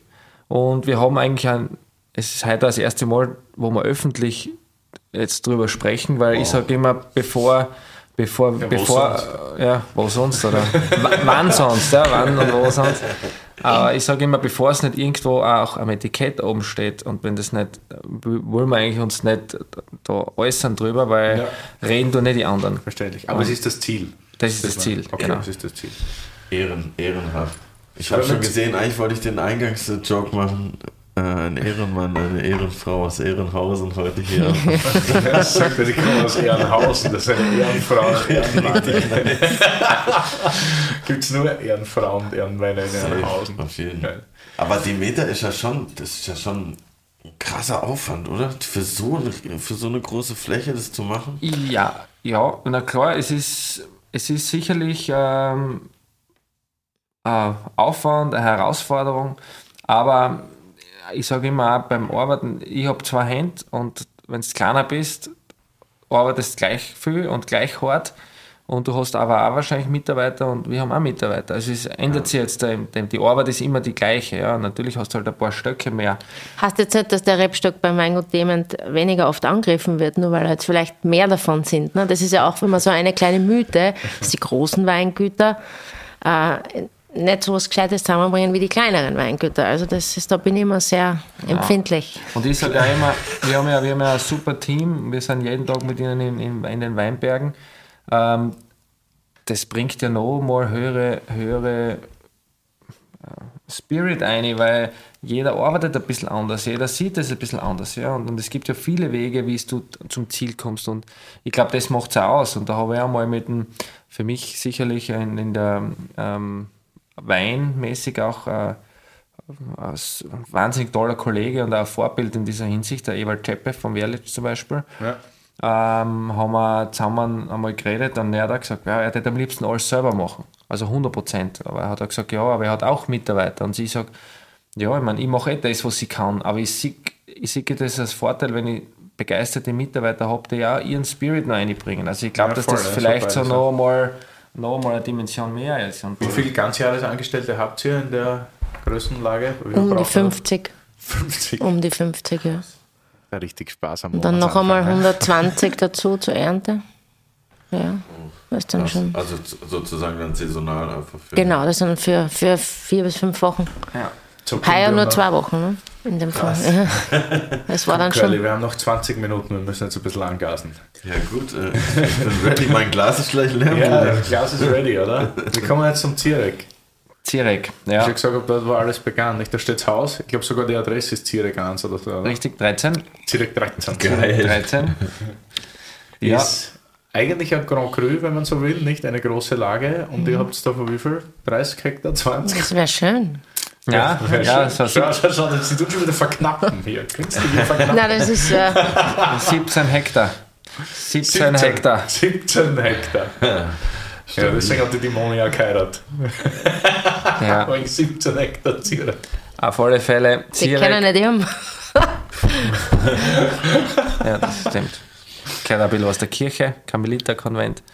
Auf alle Fälle, Zirek ist wirklich unser, unser beste Lage, ja, wenn man wenn man so will. Also wo alles begann, ja.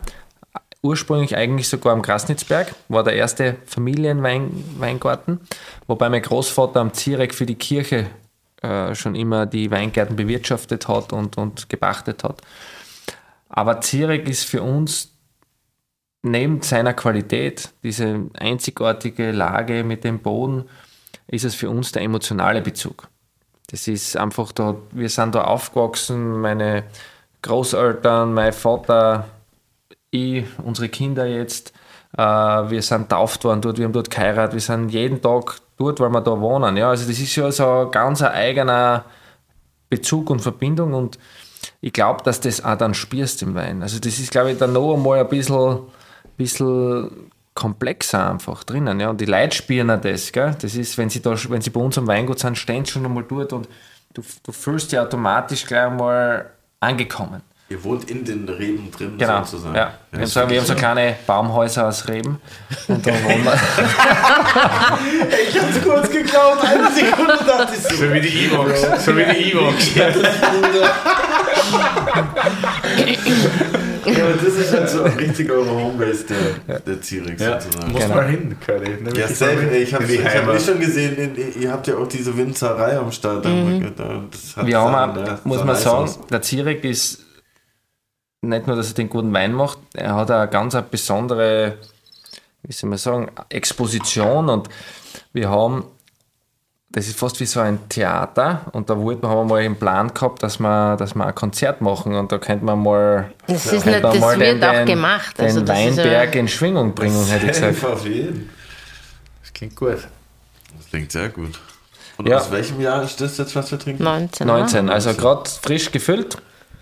Zirek ist äh, immer zwei Jahre im Ausbau. Bei uns werden die Weine ja fast alle unfiltriert abgefüllt. Und ähm, da, wo jetzt beim Kalk und Kreide zum Beispiel, wo wir das gehabt haben, wo, wo natürlich Sauvignon Blanc spürbar ist. Also du hast ein bisschen diese Stachelbeer, Johannisbeeren von mir aus, dann diese Zitrusfrische, wie der Willi gesagt hat. Beim Zirek geht das alles in den Hintergrund. Weil einfach durch diese Charakteristik vom Weinberg mit dieser Salzigkeit und Struktur und Eleganz einfach die Typizität eigentlich der Lage und des Jahrgangs noch viel stärker in den Vordergrund kommt. Und ähm, ja, ist ein Wein, wo dann viele sagen, ja, das schmeckt ja gar nicht nach Sauvignon. Ja, das wollte ich auch gerade sagen. Das ist eigentlich das Lustige, dass generell eure Weine gar nicht so nach Sauvignon schmecken. Was ich sehr positiv finde, weil ich den plakativen Sauvignon-Geruch ja eh nicht angenehm finde. Aber es ist wirklich mehr also es klingt jetzt immer so blöd oder romantisch, esoterisch, aber man schmeckt wirklich ein bisschen zu den Weinbergen. Ne? Das ist ja, nein, und das ist auch super. Also wenn wir gestern äh, bei euch diese super Verkostung machen haben können, gell? in der Freundschaft, da, da sieht da, wie die jungen, jungen äh, Sommeliers, jungen Weinfachleute, wirklich am Gast sind und täglich äh, das zelebrieren, ähm, das, für die ist das auch gar kein Problem, dass das nicht nach Sauvignon schmeckt. Ja? Also die, die wollen ja genau diese Individualität haben, wo sie sagen, ja, das ist halt typisch Stemmen, das ist halt typisch Steiermark, so, so schmeckt das. Und das dort. ist ja oft so, wenn man bei euch, ihr habt ja Morillon da stehen, also Chardonnay. Richtig. Kannst du da erklären, Curly, im Weinwörterbuch? Jetzt. Äh, dass man ja manchmal bei gereiftem Zustand den Unterschied zwischen Sauvignon und Chardonnay gar nicht so einfach erkennt. Nicht? Also Richtig, ja. wirklich das ist. Aber wo ihr gerade über gereifte Zustände redet, ich habe oft auf der Website bei meiner Recherche, kann ich nur empfehlen, die Website auf jeden Fall, noch was gelesen, was ihr auch angefangen habt mit dem IZ oder mit dem IS, da habe ich direkt so Hip-Hop-mäßig gesagt. Is, is, na, IZ. Is. to the Schissel. Das fand ich irgendwie auch interessant. Irgendwie eine, eine bestimmte Vorgehensweise bei Weißwein oder so ist das? Genau, also IZ ist, ähm, ist a, schon eine ganz eine spezielle Methode, würde ich mal sagen, wo man, wo man die Beeren händisch zupft, also entrappt von den Rappen. Rap, Rap ist was Rappen. Entrappen. What is it? is entrappen. Pro, pro. okay, sorry. Ja, das passt schon. Auf alle Fälle, ja, and, and, entrappt sozusagen. Und dann Beere für Beere in kleine Tanks gibt und wo die Vergärung in der Beere erfolgt. Ja, weil normalerweise, In der du, du kennst ja aus, das wird gepresst und dann vergärt es normal als Saft. Aber dort werden die ganzen Beeren in kleine Tanks gegeben und vergären in der Zelle, also interzellular, deswegen IZ. Ah, okay. Und das, das ist wird aber oft verwechselt mit Maceration Carbonik. Richtig, richtig. Bei der Maceration Carbonik hat man Beeren und Saft mhm. und wir haben nur Beeren. Also in Wasser? Ja, man hat einen Stängel bei der Mazeration gehabt. Genau, nein, in einfach, ihrem eigenen Saft sozusagen. Nein, das Nein, wie, kein wie, Saft. Kein Saft. Also da ist die Beere, da liegt Beere, schaut aus wie Kaviar, da liegt Beere für Beere. Ach, krass, okay. Und da vergärt jede Beere separat. Ja. Das ist Gin ohne Juice Curly. ja, krass, okay. Und das, das, das Spannende dabei ist, dass du die Gärung in einen ganz einen langen Prozess dann hast, weil sonst gärt es ja sie zwei, drei, vier Monate, aber dort hast du dann in der, in der Beere quasi bis sechs, sieben Alkohol. Dann nach drei Monaten äh, machst du das auf, dann presst das und dann vergärt es noch einmal weiter. Und du hast dann so einen konzentrierten Auszug an Gerbstoffen, an, an, an Säuren, an, an Konzentration, dass der Wein vier Jahre circa reifen muss nachher noch. Weil das so ja, wild ist. Wild, ja. Wild ist ein guter Ausdruck. Ja. Das Sicher. hat anfänglich Leder, Pferde, Noten, also so Ausdunstungsgeschichten. Also so wie Curly. das riecht ein bisschen nach Curly. Geil. Krass. Und, und, und, und das hat so eine wahnsinnige Entwicklung, dass das faszinierend ist und das, das beobachten wir halt auch gern und ist halt, gibt es ganz wenig nur nicht in jedem Jahr, aber sehr, sehr speziell. Ja, durften wir gestern auch verkosten und war hervorragend. Würde heute sogar noch besser schmecken, weil das wahnsinnig viel Luft braucht. Mhm. Genau. Erst äh, nochmal zurückzukommen zum generellen Zierek. Äh, das war ja so in der Gastronomie, das ist ja super, wenn es 17 Hektar für so einen Grand Cru gibt, weil dann kauft ja immer gleich jeder, der glaubt, der kennt sich mit Wein aus, natürlich den Grand Cru, bevor er sich die Gutsweine oder die kleineren kauft. Deshalb hatte auch den immer jeder. Und Zirek war immer in Österreich der Sauvignon mit Holz. So, oder lange Zeit. Oder ist so der Sauvignon mit was? Holz. Ah. Holz. Oder, oder Holz. Holz, genau. Holz. Holz. Und dann auf einmal war dieser große Umschwung, wo dann plötzlich nur mehr großes Holz war und die Struktur im Vordergrund war. Und ich kann mich erinnern, also bei uns in der Gastronomie war das ganz lang so, naja, das ist kein Zierek. Das ist kein Zierek mehr. Ist das heute ist heute immer noch Thema oder ist das komplett vorbei mittlerweile? Weil ich glaube, so bis, weiß ich nicht, wann habt ihr angefangen, so komplett weggehen? Das war 2004. 2004. Mhm. Okay. 2004 war der erste Jahrgang, der nicht mehr im, im, zum Teil in Paris war. Mhm. Also er war gewisse Zeit, wie du sagst, ja, war natürlich der Neuholzanteil höher und natürlich auch spürbarer. Und 2004 hat der, hat der Vater dann das erste Mal nur mehr in großen Fässern ausgebaut. Und du merkst es aber trotzdem kommen heute noch Gäste und, und sagen, na, das früher war, war schon noch besser, gell? also massiv Holz und so weiter. Sie haben damals probiert, das Beste zu machen und wir probieren es heute nach wie vor. Aber ich glaube, ähm, wir sind auf einem Punkt, wo wir nicht mehr das Holz brauchen. Wir haben, wir haben selber, wir haben die alten Reben, wir haben die Struktur von den Weintrauben und wir brauchen nicht mehr diese Holz als Gewürzmischung, sondern wir können viel reduzierter, reduzierter bleiben. Wir brauchen einen Schluck Zirek. Okay. Und dann gab es diesen Wahnsinnsjahrgang was, elf oder zwölf? Elf, ja. Elf, genau. Dieser. Was war da? Na, da will ich jetzt auf, auf a, generell auf einen Trend ansprechen, so vielleicht noch so zur Kritik, weil wir gerade auch über Herkunft und so gesprochen haben. Es gibt gibt es nach wie vor diesen Trend, weil ich weiß, dass die Familie Themen sehr gern Kosturie trinkt kennt man. Und Pasterie hat, hat eine ganze Zeit Weil wir so viel davon haben, weil wir trinken das nicht. hat eine ganze Zeit lang einmal sehr reduktive Chardonnays gemacht. Reduktiv war immer dieser Feuerstein, so ein bisschen faule Eierstinker in der Nase, was unglaublich zum Trend wurde. Und das kann man mit diversen Kellertricks so ein bisschen nachahmen wahrscheinlich. Das kommt immer darauf an, wann man schwefelt oder wie man das macht. Und es gab dann eine Reihe von Chardonnays, nicht nur in Österreich, auch in Deutschland gibt es die oder in Frankreich, die alle, und da haben wir dann zwischendurch immer so ein bisschen gesagt, das Koschstinkerl. und es war dann so der Klassiker, dass du wirklich nicht mehr geschmeckt hast, wo die Weine her sind. Ja? Also ich kann mich erinnern, der Christoph Bolz hat einmal einen Jahrgang gemacht von seinem OPEC, der hat, der hat das extrem gehabt. Für mich hat auch der Zirek das extrem gehabt, der dann die hohen Punkte gekriegt haben. Und das fand ich dann irgendwie deppert, weil da reden wir alle von Herkunft, Herkunft, Herkunft und das muss steirisch schmecken oder es muss nach Herkunft schmecken. Und auf einmal sind aber alle abgegangen auf dieses Reduktionsstinkeln. Und dann habe ich mit dir dann geredet und auch mit Christoph Polz und das war sehr interessant, wie ihr dann gesagt habt, ja super, wir, also nicht wir können, sondern es war halt in dem Jahrgang so, dass das so geschmeckt hat. Und es ist ja super, dass das jedem schmeckt und dass, dass wir die großen Punkte gekriegt haben. Aber wollen tun wir es eigentlich nicht, weil wir wollen eigentlich eher, dass die Weine nach Herkunft, nach Steiermark schmecken. Ja. Das ist dann halt ein bisschen mehr Frucht. Aber ich, ich kritisiere es, weil irgendwie ist es immer noch, also jetzt nicht unbedingt bei, bei jedem eurer Weine oder sonst generell, aber dieser Trend dieses Reduktionsstinkels, das verstehe ich nicht. Ja, ich meine, es ist natürlich, ich sag sexy, und, ja. und, und, manchmal muss ein Wein auch sexy sein. Du brauchst manchmal auch das, das du ein bisschen greifbar machst.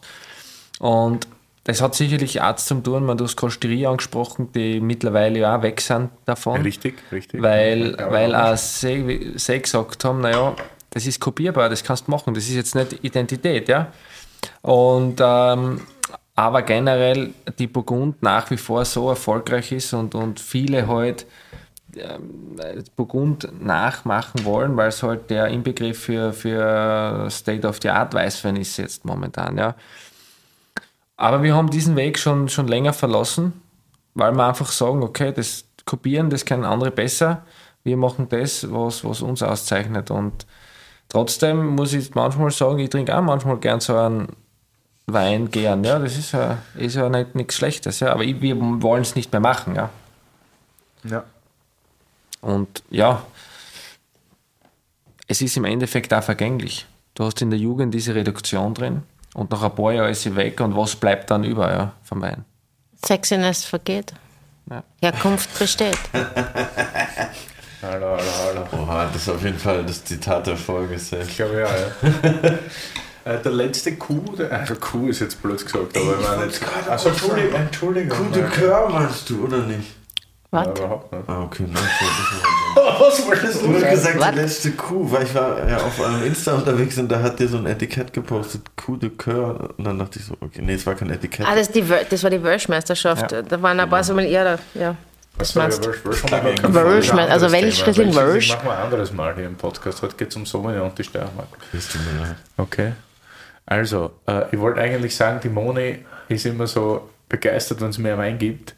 Und vor ein paar Jahren seid ihr auf die grandiose Idee gekommen, da der Zierig ja doch größer ist und aus diversen Parzellen besteht, dass ihr dann auch die Parzellen, Moni rollt die auf. Nein, ich roll überhaupt nicht. Nein, also, du, dass, ihr, dass ihr die Parzellen, wenn es ein Jahrgang äh, oder wenn es möglich ist, in einem Jahrgang, alle extra ausbaut.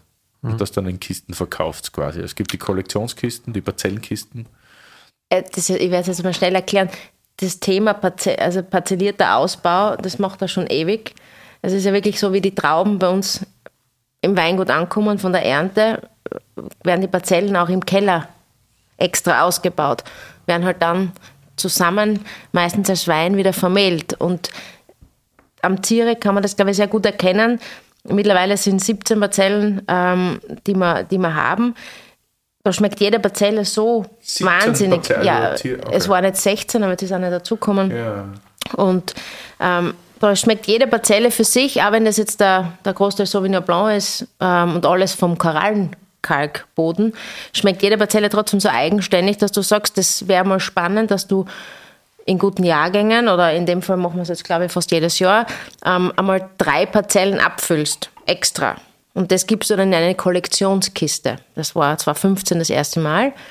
Und ähm, da geht es jetzt nicht darum, dass man wieder irgendwie was, dass das Portfolio krampfhaft erweitern will, aber eher, dass man diese Eigenständigkeit von einem Weinberg äh, besser erklären kann. Und das ist eh sehr stark limitiert. Also da gibt es fast nichts. Und, und der Sammler oder derjenige, der Weinfreak, der sich gerne damit beschäftigt, der kann das kann sich dafür subskribieren. Aber Liebe Zuhörerinnen und Zuhörer, das machen Sie direkt bei der Frau Monika Dement bitte. Die böse Frau die Dement. Allokiert es, die allokiert es sehr gern.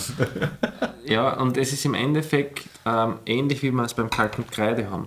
Dass du, ähm, du hast so einen Wein in der Flasche, aber der, der besteht ähm, eben aus 17 verschiedenen Einzelweinen.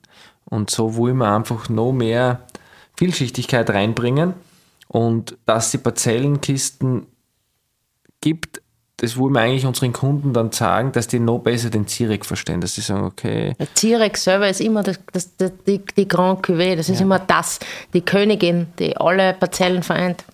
Ja. Queen. Finde ich super. Was bringt die Zukunft? Wie geht's weiter? Was passiert am Weingut Diamond die nächsten Jahre? Wir werden bauen.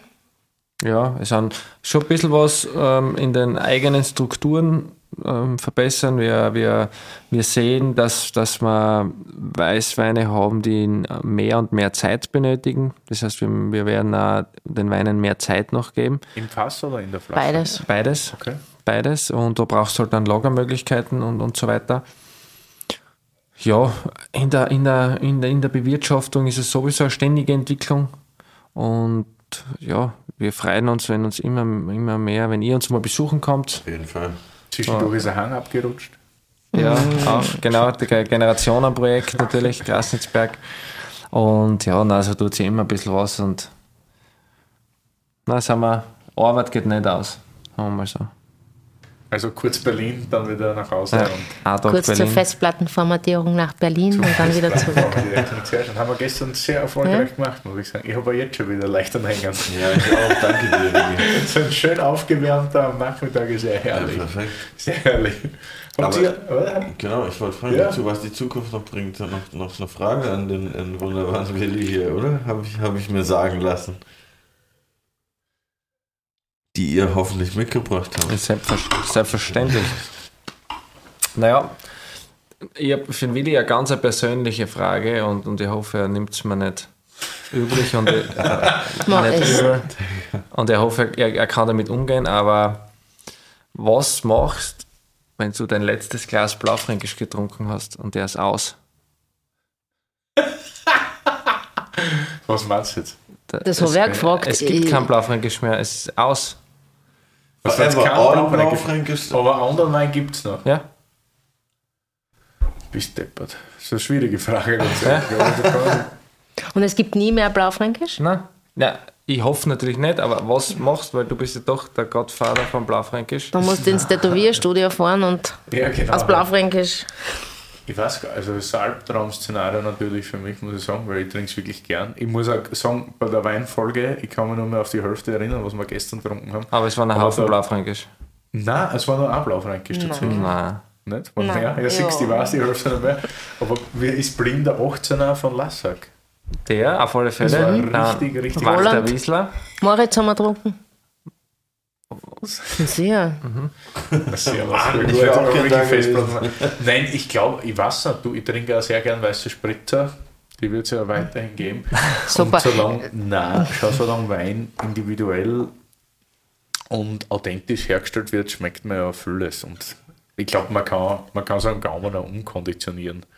Aber es wäre natürlich, also ich würde schon, glaube ich, ein Jahr in Trauer leben, mindestens. Es ist ja alles Gewohnheit, gell? Also es ist ja, du kannst ja in alles Geschmäcker erlernen und Ding. Weil ich kenne auch keinen, der sein erstes Bier getrunken hat und auch ein zweites bestellt hat. Ne? Safe. Stimmt, ja, meistens schmeckt das erste Beim Bier. ersten Joint meistens in. Ja, also so Blaufränkisch, ja, ist mein Thema und trinke ich gern und wenn es kein ist, er die mich umkonditionieren. Wird schwierig, aber wird schon gehen. Aber du hast nicht so ganz spontan so jetzt ein Blauburger oder so. Ja, genau. Dorn, Dornfelder mag ich ganz gern. Nicht so gern wie Grauburgunder, das sind meine Highlights. Nein, eigentlich nicht. Wahrscheinlich wird es Pinot werden. Dann. Okay. Ich trinke schon gern Pinot. Aber Ja. dann eher so die, die mit, mit Stoff, mit Tannin. Eher so Chevres. Mhm. Mhm. Hatten wir auch gestern. Ist da noch mal ein Chevre getrunken? Lol. Nur ich so ein Schwarz haben wir getrunken, ne? Chevre ja. Möglich. Warst du da? Ja, ist ja, Warst wohl, du da ist ja egal. War, war super gestern. Machen wir alle noch, noch eifersüchtig und neidisch, dass du nicht dabei war. Was wolltest du über meinen, meinen tollen Azubi hier wissen? Warte schon Über 90 den Minuten. Azubi-Sommelier. Ja, ich habe schon gesehen, du, du bist schon in den Startlöchern. okay, aber Ja, bist ja, trinkt absolut. so schnell wie wir alle. Ja, ey, was geht? Also, naja, man, wir leben ja in einem Rhythmus, ja. Also das heißt, wir leben mit den Jahreszeiten, wir haben jedes Jahr einen neuen Jahrgang. Und das ist irgendwie, weißt du, du weißt, du hast einen neuen Jahrgang, du machst es und das geht von selber irgendwie.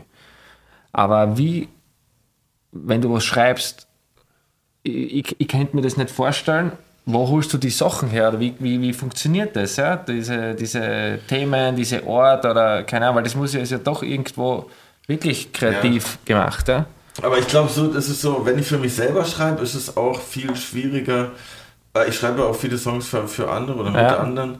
Und ähm, es ist, finde ich, so zwei verschiedene Sachen. Es fühlt sich, wird sich ein bisschen anfühlen, wie wenn ihr Wein machen würdet, wo dann äh, sein Name draufstehen würde und nicht, nicht eurer so. Weil da lasse ich mich einfach so, das wäre jetzt wie heute, wir könnten jetzt auch einen Song schreiben, weil ich glaube, das Wichtigste ist erstmal, dass man irgendwie kurz chillt und dann checkt, okay, wie ist der Gegenpart drauf, mit dem man zusammenarbeitet, weil eigentlich bin ich da ja dann so Dienstleister, mehr oder weniger, weil ich will ja das Beste für den anderen aus ihm rausholen, so, weißt du, was ich meine? Kannst du das nochmal sagen? Dienstleister. Fuck you. Bei Willi wäre sehr ein Blaufränke-Song wäre bei Willi auf jeden Fall am Start. Dienstleister.